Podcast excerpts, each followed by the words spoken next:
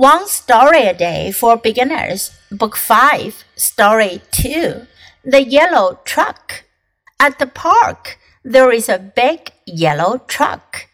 It is there for everyone. Children enjoy playing with it at the playground. How did the yellow truck get there? On the bottom of the truck, there are some words donated by Elliot on his first birthday. It was Elliot who gave his new truck to the park. Elliot, what a nice boy!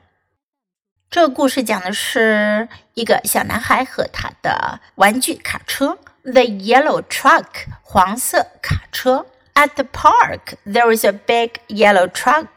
在公园有一个大大的黄色卡车。It is there for everyone. 卡车在那儿，每个人都可以玩。 Children enjoy playing with it at the playground. 孩子们喜欢在操场上带着卡车玩。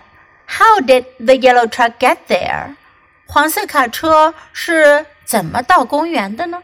On the bottom of the truck，在卡车的底下，there are some words，写了这么一些话：Donated by Elliot on his first birthday。 此卡车由艾利奥特在他的第一个生日捐献。It was Elliot who gave his new truck to the park。是艾利奥特把他的新卡车给了公园。Elliot, what a nice boy！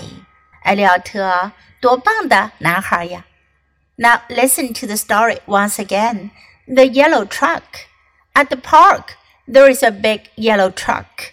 It is there for everyone. Children enjoy playing with it at the playground. How did the yellow truck get there? On the bottom of the truck, there are some words donated by Elliot on his first birthday. It was Elliot who gave his new truck to the park. Elliot, what a nice boy!